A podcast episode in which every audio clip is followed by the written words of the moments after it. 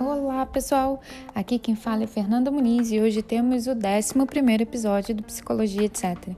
Essa semana foi uma semana com um episódio bônus aí, né, que a gente falou de perfeccionismo clínico e dando continuidade aí do, dessa série de episódios que eu tô fazendo sobre funções psíquicas para entrar aí nos transtornos mentais um a um. É, hoje a gente vai falar sobre a afetividade, que engloba as emoções, sentimentos e humor tá? Nas redes sociais eu tô como Fernanda Muniz, arroba Fermuniz, e para estudar mais sobre o tema, entra no meu canal no Telegram, que eu vou deixar aqui na descrição.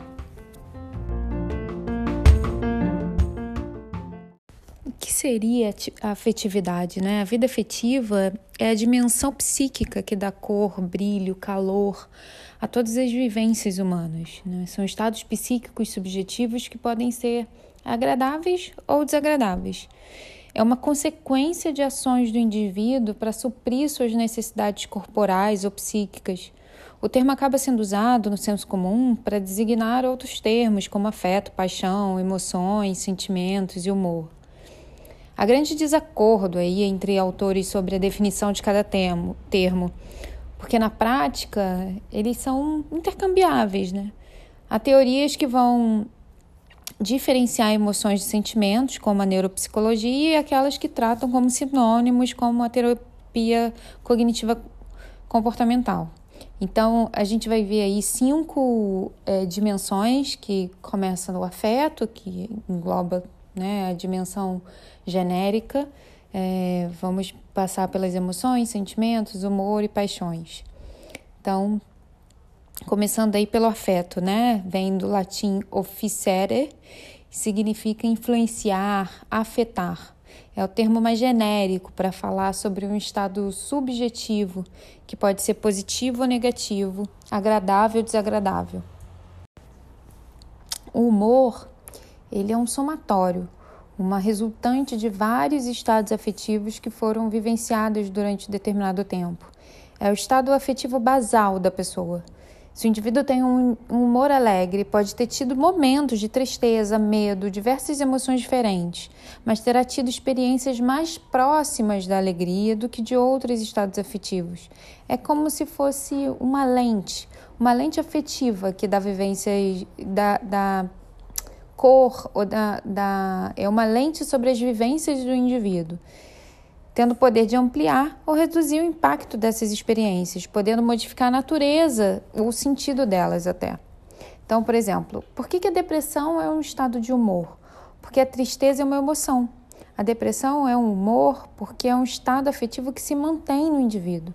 Ele pode vivenciar outras emoções, boas ou ruins, mas a forma basal é se sentir deprimido, melancólico, triste o somatório de momentos de tristeza é predominante nele. O humor ele vai, vai oscilar entre os polos de alegria, a tristeza, irritabilidade, calma, ansiedade, né? Então você tem o polo mais baixo do humor, vai ser o hipotímico, que é o que a gente chama do de, mais parecido com humor depressivo. E o polo mais alto do humor, ele vai ser o hipertímico, que é o mais parecido com os quadros de mania. Então, por que, que o, o transtorno bipolar tem esse nome? Porque a pessoa que, que tem o transtorno, que está com o transtorno, ela varia de um polo ao outro. Então, entende como o, o sofrimento é significativo, porque ela não, não tem um estado basal, ou não na maior parte da vida dela, né? De um, um humor eutímico, como é a maior parte das pessoas, que se mantém estáveis. É óbvio que tem momentos de tristeza ou momentos de muita alegria, mas em geral se mantém estáveis com um humor que varia conforme que é modelado conforme a situação, não sem motivo, né? Então, e a pessoa que tem o transtorno bipolar, ela sai do humor hipertímico, daquela euforia extrema e cai no, no humor hipotímico da depressão, na melancolia, numa tristeza excessiva. A gente tem mais um, um, um componente do afeto, seria as paixões, que é o estado afetivo extremamente intenso que domina os pensamentos e as ações do indivíduo, inibindo os demais interesses. É como se eu tivesse com toda a minha visão, é, minha atenção num funil dedicado a um ponto é, é, de, interesse principal. Por isso que a gente fala, quando tá, a gente está apaixonado, né? A gente vê o rosto da nossa paixão em todos os lugares, a gente pensa muito em, esse, em excesso naque, naquele indivíduo, naquela, naquela indivídua, né? E é isso. Isso que, se, que significa, configura a paixão. Então a gente tem também as emoções, que vem do. A palavra emoção vem do, do francês émouvoir, que significa comover, emocionar. Está ligado à ideia de movimento mesmo. É um estado afetivo súbito, momentâneo, de curta duração, que normalmente vem acompanhado de uma reação no corpo, uma reação física, um frio na barriga, um coração acelerado, um aperto no peito. Muitas vezes a pessoa não é capaz de descrever essa sensação física, não consegue expressar o que está sentindo, mas elas estão ali. O papel do profissional que o acompanha é orientar e ajudá-lo a conseguir se expressar. Uma forma do profissional observar essas emoções é através da expressão corporal do paciente como mexe o corpo, a expressão facial, o quanto fala de um determinado assunto. Isso guia o profissional a entender que há algo ali a ser explorado e que em muitos momentos não é percebida pela própria pessoa. E aí eu acho que vou fazer aqui um contraponto aos primeiros episódios, quando a gente fala de atitude, de aparência, da comunicação não verbal. É muito importante. Você vê que todas as funções psíquicas, elas, a gente estuda separadamente, mas elas estão juntas. Então é muito importante. A forma que a pessoa me, se expressa diz muito para mim, inclusive do humor dela, do, do, de como que ela, ela de como que está aquela emoção, se é uma emoção de melancolia, de raiva, de tristeza, de alegria, de, de euforia. E, e mesmo porque a linguagem ela pode ser modulada, editada, mas a emoção não. A emoção sentida em determinado momento, em determinada fala, mesmo que a fala possa denotar algo que deveria passar despercebido, é, aponta um caminho. Então é importante sempre estar atento a esses sinais não verbais. É, e agora, por último, o quinto elemento, né, de, do, dentro aí de uma afetividade seriam os sentimentos, que do latim sentire significa sentir, perceber através dos sentidos, dar-se conta. É elaborado cognitivamente, é como se fosse a emoção elaborada, né? É, é elaborada em pensamento, é menos intenso, um pouco mais racional, é mais estável, mais perene, de modo geral, são vivenciados em dois polos, agradáveis e desagradáveis, sentimentos agradáveis e sentimentos desagradáveis. Sentimentos dentro da esfera de tristeza, em exemplos, são melancolia, saudade, tristeza, nostalgia, vergonha, impotência, aflição, culpa, remorso, autodepreciação, autopiedade, sentimento de inferioridade, infelicidade, tédio, desesperança. Sentimentos da esfera de alegria, euforia, júbilo, contentamento, satisfação, confiança, gratificação, esperança e expectativa. Dentro da esfera de agressividade, a gente tem raiva, revolta, rancor, ciúme, ódio, ira, é, inveja, vingança, repúdio, nojo e desprezo. Relacionados à atração pelo outro, tem amor, atração, tesão, estima, carinho, gratidão, amizade, apego, apreço, respeito, consideração, admiração. E relacionados ao perigo, a gente tem medo, temor, receio, desamparo, abandono, rejeição. E ainda tem os sentimentos do tipo narcísico, que é a vaidade, orgulho, arrogância, onipotência, superioridade, empáfia e prepotência. E aí a gente vai ver muito a afetividade, né? Como que ela eh, se relaciona com as demais funções, que é chamada catatimia. Catatimia. Né? Então, com atenção é, é, captada, é, com atenção captada, dirigida, desviada em função do valor afetivo de determinado estímulo, ela afeta a atenção dessa forma. Ela afeta a vivência no tempo, porque essa vivência ela vai oscilar segundo um colorido afetivo do estado emocional em que estamos. É, quando já pensou, é, vocês já repararam que quando a gente gosta muito de uma coisa, parece que o tempo passa voando, que ou então em, em outros em outros momentos a gente sente que parece que o tempo parou e a gente volta a uma lembrança e a gente não consegue dizer quanto tempo passou aquela determinada situação. Para a gente é como se o tempo tivesse realmente parado. É, afeta a memória na fixação da memória, né? A fixação ela está diretamente ligada ao afeto daquela lembrança. Na senso-percepção, ela pode. A, a senso, a, essa senso-percepção pode se alterar dependendo da intensidade do afeto vivenciado, podendo inclusive desencadear alucinação em pessoas com psicose. Dependendo do, da, da intensidade dessa emoção, desse afeto, desse sentimento. E ela afeta os pensamentos porque nossos pensamentos e emoções são afetadas e afetam, né? É, é, é, é, eles são e aí isso é muito da terapia é, base da terapia cognitiva comportamental que né, o pensamento vai afetar a emoção que vai afetar o comportamento mas as emoções elas também podem afetar o pensamento uma dificuldade que as pessoas em geral têm é de diferenciar a ansiedade, a angústia do medo, da fobia e do pânico. Então eu separei aqui algumas formas de classificar, de para ajudar um pouco a identificar tanto você quanto você ajudar o seu paciente, o seu cliente a nomear e identificar isso de forma apropriada. Como que a gente diferencia, né? É, ansiedade ela é um estado de humor desconfortável, uma apreensão negativa em relação ao futuro, a inquietação interna desagradável. Ela inclui manifestações fisiológicas e psíquicas. Então, dentro das fisiológicas, né, como exemplo, a gente tem taquicardia, palpitações, desconforto respiratório, sudorese, né? Normalmente a sudorese fria, aquele, ai, tem um suor frio, né, de nervoso, tensão muscular. Normalmente as pessoas ficam muito travadas e travados aqui perto do pescoço, aqui no ombro. Dificuldade para relaxar, dores musculares, e normalmente dá essa dor nos ombros, braços, coluna. É, dor de cabeça, tontura, tremedeira, secura na boca, palidez e náuseas. E dentro das manifestações psíquicas é uma inquietação, é um medo difuso e impreciso, uma sensação de opressão e desconforto, uma preocupação exagerada, insegurança, irritabilidade, dificuldade para se concentrar e insônia. A angústia ela vai se assemelhar muito à ansiedade, mas ela tem uma conotação mais corporal e mais relacionada ao passado. Então, a sensação de aperto no peito, na garganta, de compressão, de sufocamento. O medo, ele se diferencia da ansiedade e da angústia por ser específico a algo, medo de alguma coisa, é sempre o medo de alguma coisa.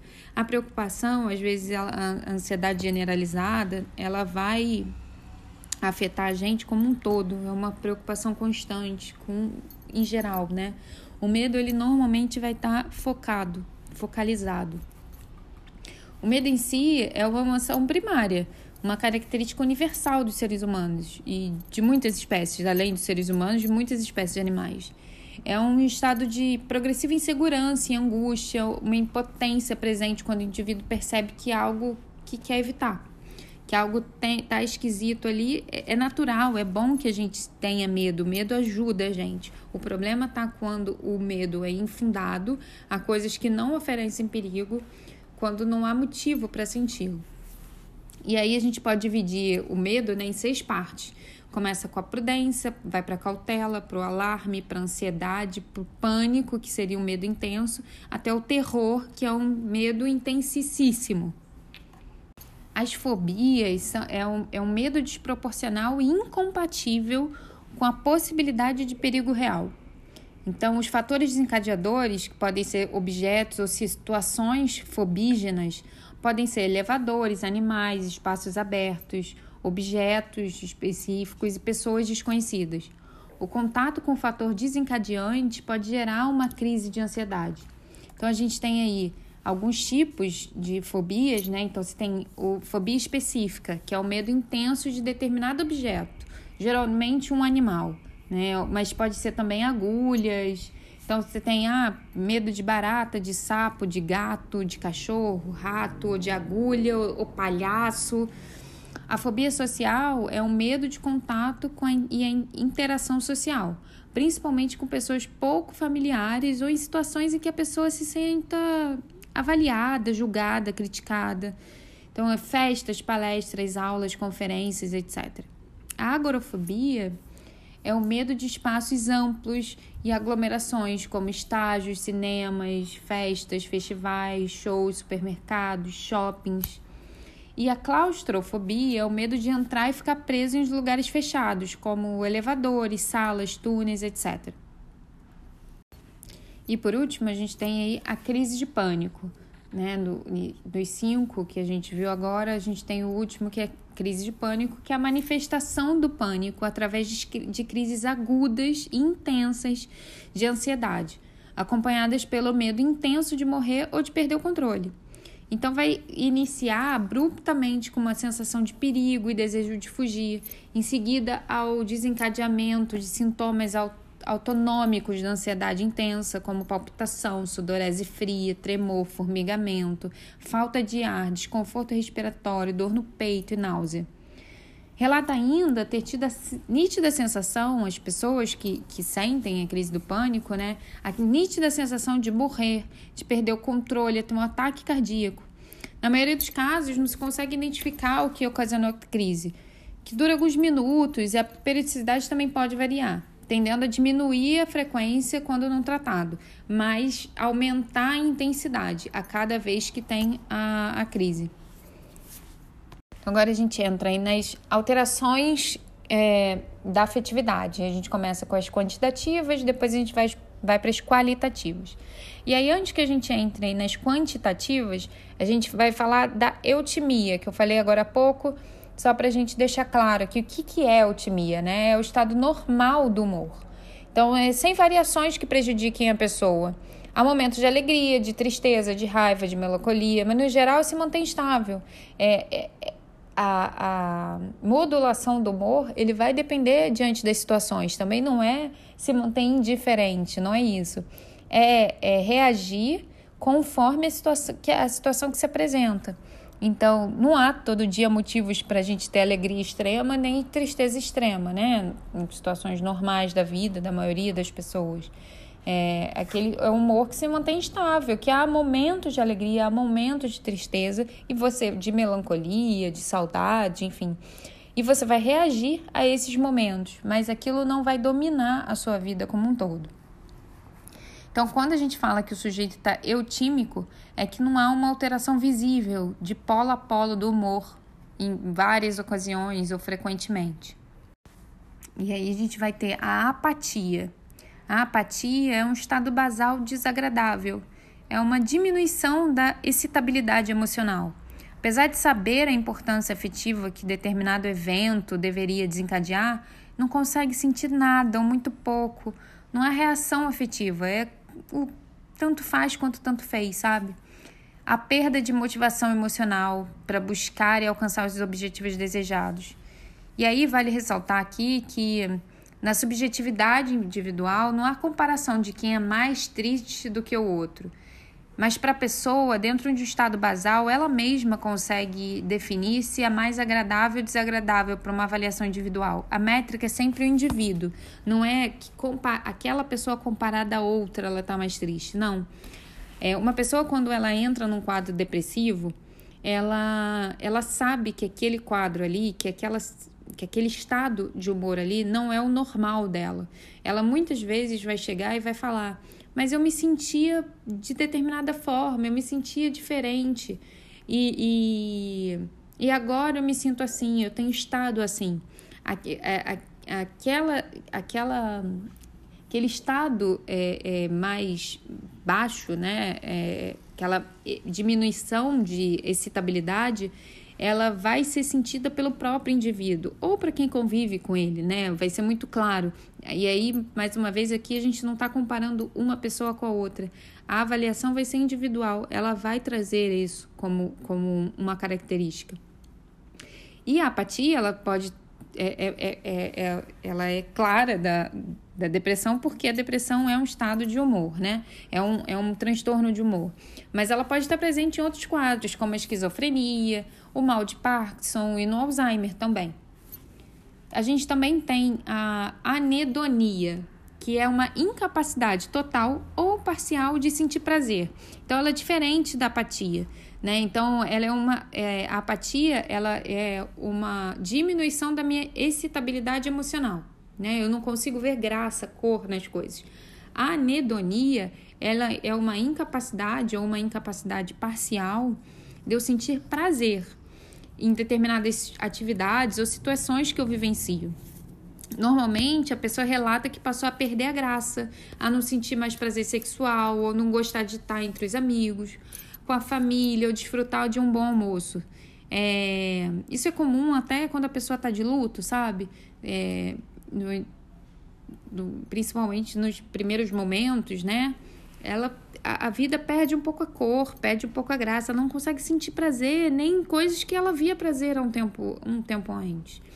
É um sintoma central de síndromes depressivas, obviamente podendo também acontecer nos quadros de esquizofrenia e alguns transtornos de personalidade. É muito similar à apatia e frequentemente elas ocorrem simultaneamente, apesar de não serem a mesma coisa. Uma das alterações de quantitativas do humor é a exaltação, né? E aí, quando a gente fala de exaltação, já vou dar aqui o spoiler, né? A gente não tá falando só de uma alegria, tá? É uma exaltação de um afeto, que pode ser um afeto agradável ou desagradável. Então, é um aumento da intensidade ou de, da duração dos afetos. Ainda é uma, é uma reação desproporcional ao contexto. Ele pode ocorrer tanto para alegria, né, tanto para um, um sentimento agradável, quanto para tristeza, um sentimento desagradável. É, ou que são desagradáveis ou que causem prejuízos, né? Pode ocorrer uma exaltação de afetos para a qualidade de raiva, irritação. Pode ocorrer em pacientes deprimidos, maníacos, ansiosos, quando ocorre de forma muito intensa ou prolongada. Então, por exemplo, em pacientes de mania, a exaltação de afetividade exacerbada é, o próprio paciente não se sente prejudicado por essa exacerbação de, de afetividade, mas causa prejuízo social para terceiros. Então é visto como uma alteração de uma condição normal, né? Na depressão, apesar de a gente pensar assim, ah, a depressão ela tá, tá com menos sentimento. Não, não é que ele sinta menos, ele sente mais até, só que ele sente mais de um afeto desagradável. Nos pacientes deprimidos, o que se encontra diminuído é sua energia, sua volição, né? A sua motivação, sua vontade e não seu afeto. O afeto ele tá ali predominante nele, é, tá muito grande, só que é um afeto de tristeza, um afeto desagradável, um afeto de, de melancolia. Na ansiedade, pode ser uma manifestação de, de afeto também prolongada, né? Que é manifestada em pacientes com transtorno do pânico, ansiedade generalizada. E aí, só para fechar, né? Apesar de ser apresentada aqui como uma exaltação de afeto para tristeza, porque há um não consenso é, entre autores, né? Autores que classificam a depressão como uma diminuição do afeto. Porém, não há como comparar um paciente deprimido com um paciente que está em embotamento, que a gente vai ver agora em seguida. A gente deve pensar em afetividade de acordo com o seu radical, né? O radical afetar. Um paciente em depressão é muito afetado, só que com sentimento de tristeza. Já um paciente embotado, ele não é afetado, nem com tristeza, nem com alegria, nem com raiva, com nada. E aí, já falando em embotamento, né? O que, que seria esse embotamento? É, é redução dos afetos. É como se tivesse uma redução do volume, da expressão afetiva. Ele não consegue, ele, ele não reage. É, o indivíduo não relata, mas também não manifesta essa expressão ou a falta dessa expressão afetiva. É, ele mesmo não constata isso, ele não consegue. É, é, isso é observável, constatável por meio da mímica, da postura, da atitude do paciente. A pessoa torna-se indiferente no seu meio, às pessoas ao seu redor ou a si próprio. Como consequência do embotamento, pode ocorrer a anedonia, que a gente viu lá, lá atrás, que seria a diminuição ou a falta do, do prazer. Então, isso daí é um quadro que ocorre principalmente na esquizofrenia, né? É, nos sintomas negativos, como embotamento e apatia, são os mais difíceis de remitir, diferentemente dos sintomas positivos, como os delírios e alucinações, que vão ser remitidos quase que totalmente através de medicação. Esses dois quadros são muito difíceis de tratar, de reverter até. Também pode ocorrer no transtorno de personalidade, esquizotípica ou esquizoide. Nos casos de demência, retardo mental, e acontece no coma, né? A pessoa ali não está reagindo, está embotada mesmo. É, nos casos de transtorno de personalidade antissocial, e aí é, conhecido no senso comum como psicopata, é, lembrando que psicopata e sociopata, é, na visão hoje da ciência, é, nas classificações de transtornos mentais, é, são sinônimos e a terminologia não é mais usada pela, pelo estereótipo que se criou, né? Pelo, tanto que esse termo é usado pra, pra, como um xingamento. Então, o nome o que, que se dá atualmente é transtorno de personalidade antissocial. E o, para esse transtorno, o embotamento é restrito à ansiedade e ao sentimento de culpa, que são inexistentes. No caso de transtorno de estresse pós-traumático, Pode ocorrer o embotamento momentâneo, enquanto o sujeito se recupera daquele episódio de grande magnitude. Então, assim que ele passa do coma, muitas do coma, do trauma, muitas vezes é apresentado esse embotamento, né, esse choque. É como se a pessoa entrasse em choque por alguns momentos, é, minutos, né? E aí depois voltasse à realidade. Então, o embotamento é conhecido, é, pode ser observado nesse momento. Apesar de pacientes deprimidos descreverem um sentimento de vazio, como se estivessem sentindo menos ou com falta de sentimentos, trata-se de avaliar corretamente e ajustar o termo leigo do paciente ao técnico. O que ocorre com pacientes deprimidos não é falta de sentimento, mas sim um sentimento negativo abundante. E aí, entrando agora nas alterações qualitativas, a gente tem alguns tipos de alterações qualitativas e a gente vai falar das alterações do humor. A gente tem alguns tipos de alterações dentro do, do humor, né? A gente começa aí com a disforia, que seria uma tonalidade afetiva desagradável, mal-humorada. Você tem o quadro depressivo, que seria depressão disfórica, o quadro maníaco, mania disfórica, é acompanhado de forte componente de irritação, amargura, desgosto, agressividade. Já na euforia seria a alegria patológica, é o humor morbidamente exagerado, onde predomina a alegria intensa e desproporcional, é típico da mania. Na elação, além da alegria patológica, há uma expansão do eu, uma sensação subjetiva de grandeza, de poder. O eu vai além dos limites, ganha o mundo.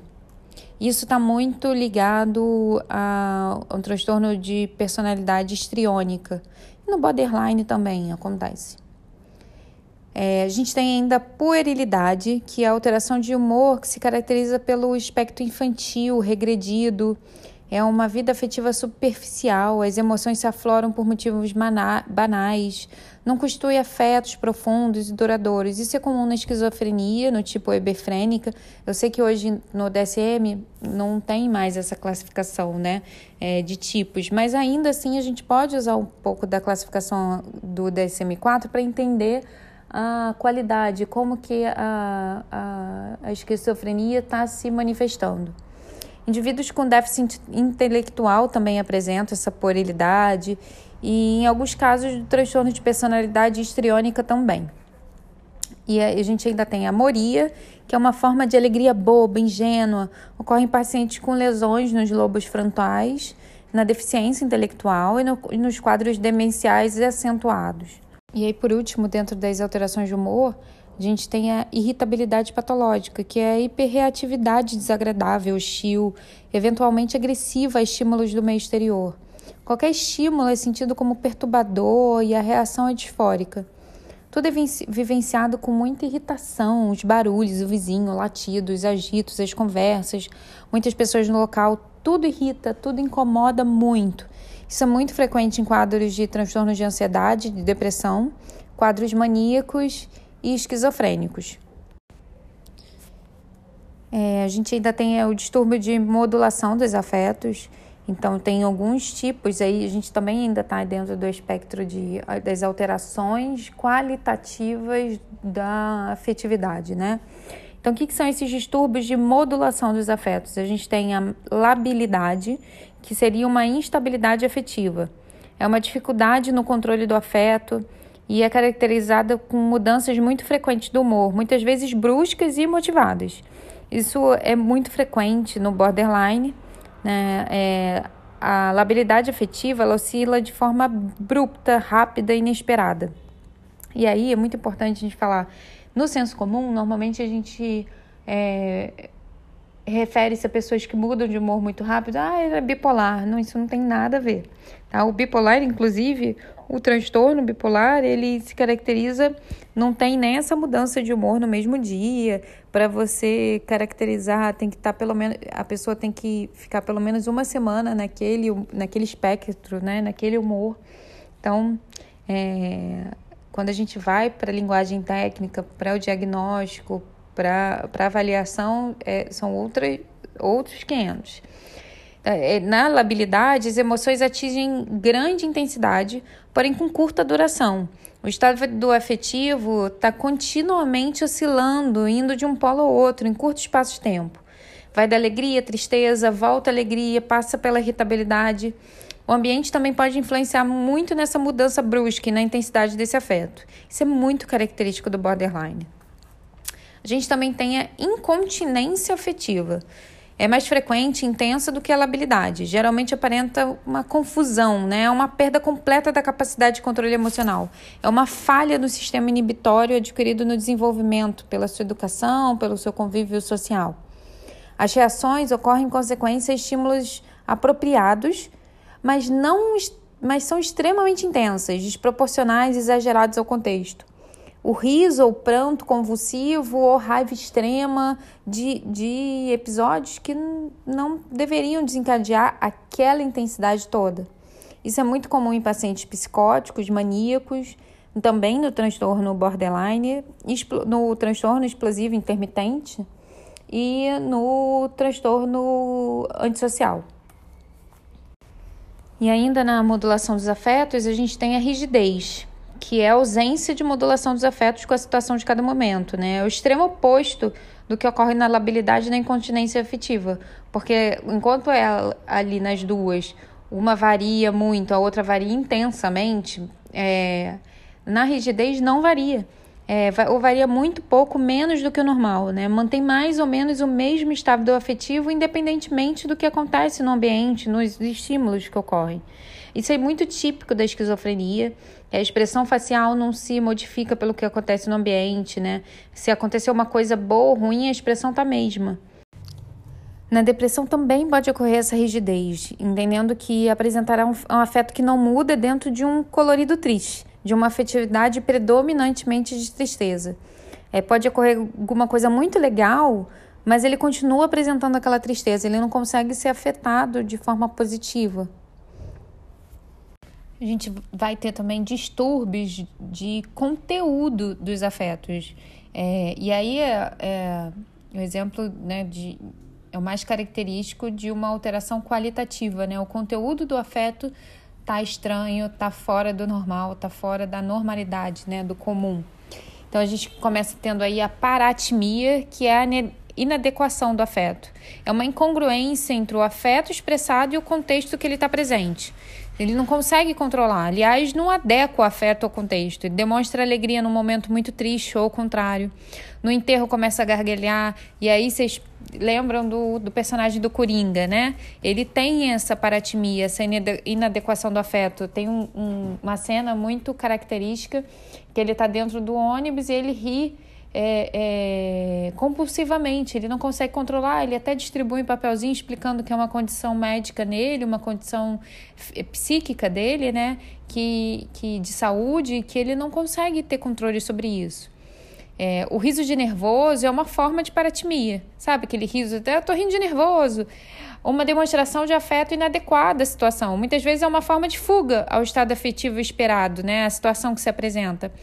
Eu, por exemplo, eu não posso, em situação, eu tenho isso muito, em situações é, de susto ou, ou, de preocupação extrema, né, de alguma coisa que aconteceu inesperadamente, a, a, é, a minha reação, a minha primeira reação é o riso. Eu tenho que me controlar muito para não para não passar vergonha mesmo, né? E aí é que eu estou numa condição nesse caso normal e eu consigo me controlar, modular o meu afeto àquela à situação que eu, que eu me encontro. Isso também é muito isso é típico da esquizofrenia e dos transtornos de personalidade esquizotípicos. A gente tem também a. E a, a propósito, né? O distúrbio de conteúdo dos afetos, eles são distúrbios é, característicos da esquizofrenia ou dos transtornos esquizotípicos. É muito difícil que se apresente em outras situações. É claro que, um, sempre lembrando, um sintoma isolado não quer dizer nada, não fecha quadro nenhum. Qualquer quadro, qualquer diagnóstico, ele é feito pelo conjunto que se apresenta. Então, um sintoma isolado quer dizer tudo ao mesmo tempo nada. Então, não é a ah, apresenta paratimia, é esquizofrênico. Não existe isso, tá? A gente vai entrar aí na neotimia, que é como se fosse um sentimento inédito, novo, que não consegue descrever. É um certo estranhamento em relação ao mundo. O paciente sente que tal estranhamento em relação ao mundo e, e não consegue nem descrever direito essa sensação nova, nunca sentida antes comumente ocorre no início de um quadro psicótico. E aí, nesse início do quadro psicótico, isso faz parte até do tratamento na, na psicoterapia, é psicoeducar a pessoa que tem esquizofrenia a saber identificar que no, é, os, os sinais que vão se apresentar antes do, da crise em si. Então, ela, isso, a neotimia é um desses sinais é esse sentimento esquisito, novo, que não sabe bem descrever, essa sensação estranha, isso é um sinal de que pode é, é, entrar em crise. E aí ele, ele vai conseguir é, identificar antes e já tomar as medidas, né? Voltar no psiquiatra, ajustar a medicação, enfim. E não entrar na crise efetivamente. É, a neutmia ela pode ocorrer nos quadros também de intoxicação por alucinógenos. Isso pode ocorrer. E dentro dos distúrbios de, de conteúdo, a gente tem por último a ambitimia, que é ter sentimentos opostos ao mesmo tempo na mesma situação. Então é, é uma desorganização psíquica, né? E, e tem que ter uma desorganização psíquica para essa situação se apresentar ela, essa ambivalência afetiva é a cisão do radical. É, esquizofrenia é o eu dividido. Então, são dois afetos vivenciados ao mesmo tempo. É como se eu tivesse amor e ódio, rancor e carinho. É, e aí, fazendo um paralelo, no cotidiano é comum que em determinada situação eu mude meu sentimento a depender do estímulo recebido, né? E depois volte ao estado anterior. Por exemplo, eu briguei com a minha esposa. Naquele momento eu sinto por ela é raiva. E não raiva com desejo ou raiva com paixão, é raiva. Eu posso ter sentimento de amor e uma emoção de raiva. O estado afetivo, é, que é intenso, né, que é intenso, fugaz, ele vai ser raiva. Mas aquilo vai se passar, vai, vai embora. Eu não estou sentindo as duas coisas ao mesmo tempo. E de forma similar, se, é, ocorre numa sessão de terapia. Eu chego com um sentimento, um estado afetivo, e após uma elaboração eu consigo modular esse estado afetivo, ressignificá-lo. E aí, finalizando aí o podcast, a gente tem o exame da afetividade.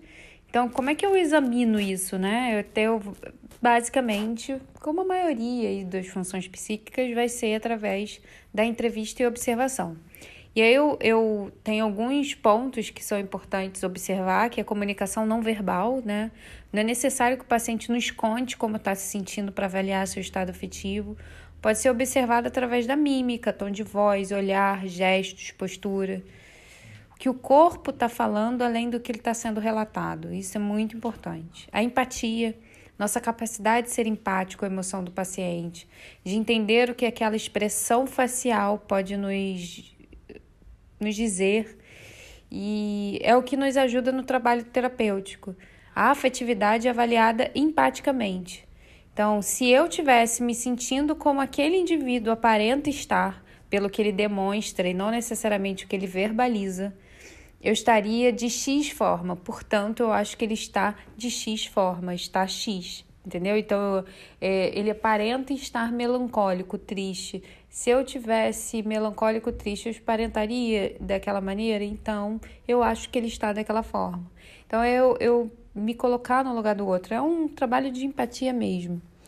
É, e tem algumas perguntas que podem ser feitas, né? Há quanto tempo o paciente tem os sintomas, o que, ele, o que desencadeou, o que fez para melhorar ou piorar. Os afetos que estão presentes são muito diferentes do que teve ao longo da vida. Investigar os sentimentos predominantes que tem pelas pessoas do seu convívio. Se tem muitos amigos, se vê com frequência, qual a relação com os familiares tem relacionamentos íntimos com amigos ou parentes? Como são esses relacionamentos? Tem inimigos ou pessoas das quais odeia? Como é que começou isso? E tem também uma atividade que é muito feita, é uma técnica que é feita na terapia cognitiva comportamental, que é da verificação do humor. Então, é o, o, o paciente, é, quais sentimentos que ele mais frequentes e intensos pela manhã, tarde e noite a pessoa vai fazer isso é, ao longo de determinado tempo. Eu vou, vou fazer a verificação de humor dela até para ver como é que está tá modulando, como é que está acontecendo isso. Então, a gente tem, como sempre, a gente termina as principais alterações nos transtornos, né? Nos principais torno, transtornos, nos mais recorrentes. Então, na depressão, o que, que normalmente a gente tem de é, alteração do afeto? A gente tem um humor triste em alguns quadros de ansiedade, é, irritabilidade intensa, rigidez afetiva, é, o sentimento de culpa e arrependimento são frequentes, a autoestima geralmente é ruim ou péssima. O indivíduo tende a olhar mais para o passado do que para o presente e futuro, vive em constante lamento diante da impossibilidade de mudar, apresenta grande desesperança. As ideias e planos suicidas são vistos com muita frequência. Na mania, é caracterizada pelo humor alegre, né, pela hiperforia, por vezes eufórico exacerbado. Pode também apresentar irritabilidade excessiva e agressividade quando se sente impedido ou frustrado em realizar as atividades que deseja. Estão presentes labilidade e incontinência afetiva. É uma sensação constante de jamais me sentir tão bem. É, é uma euforia.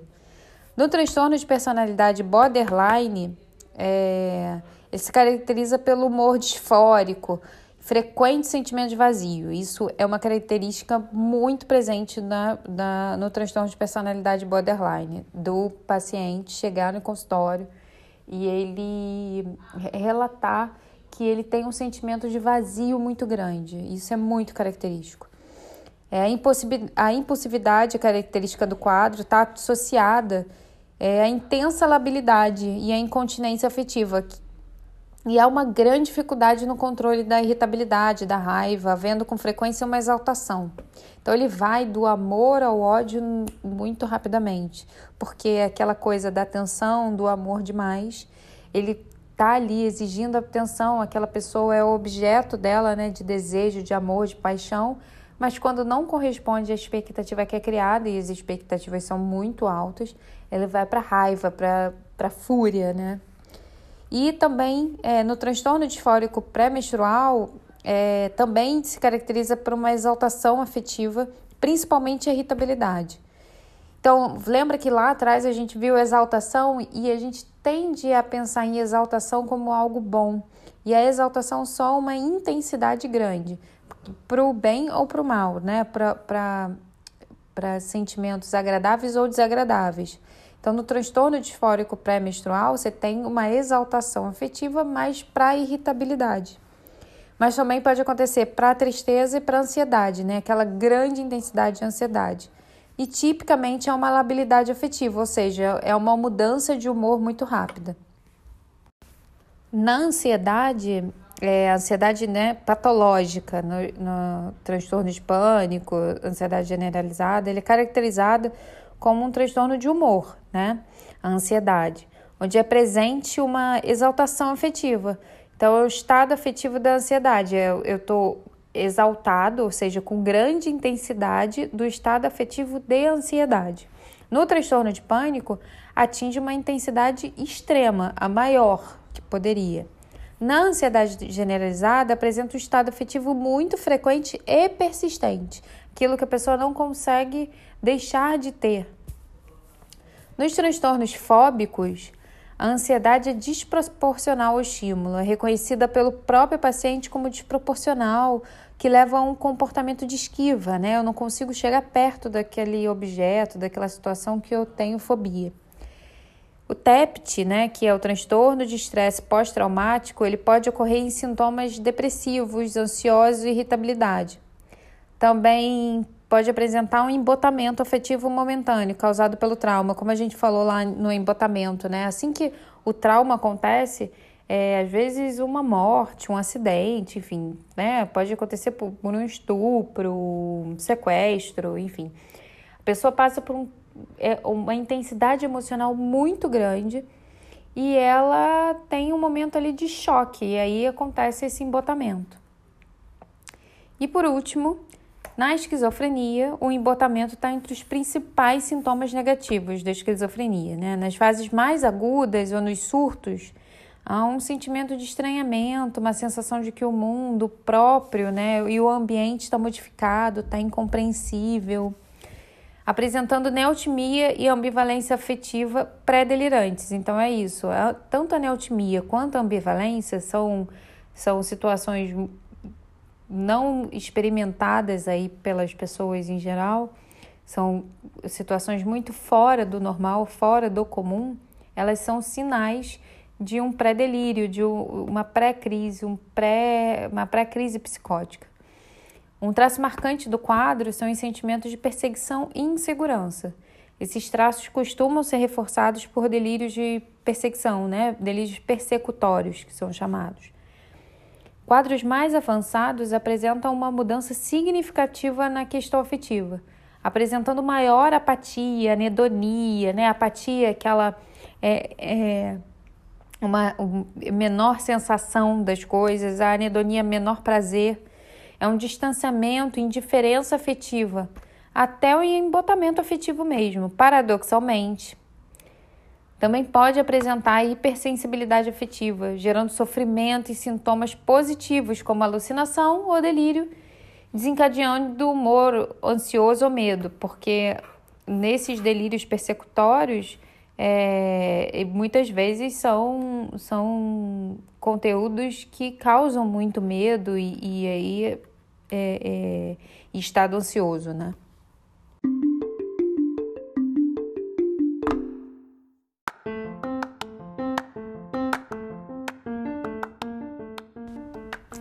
Este foi o episódio de hoje, que demos continuidade ao estudo das funções psíquicas, falando de afetividade. E aí falamos de emoções, sentimentos, humor, paixão, afeto.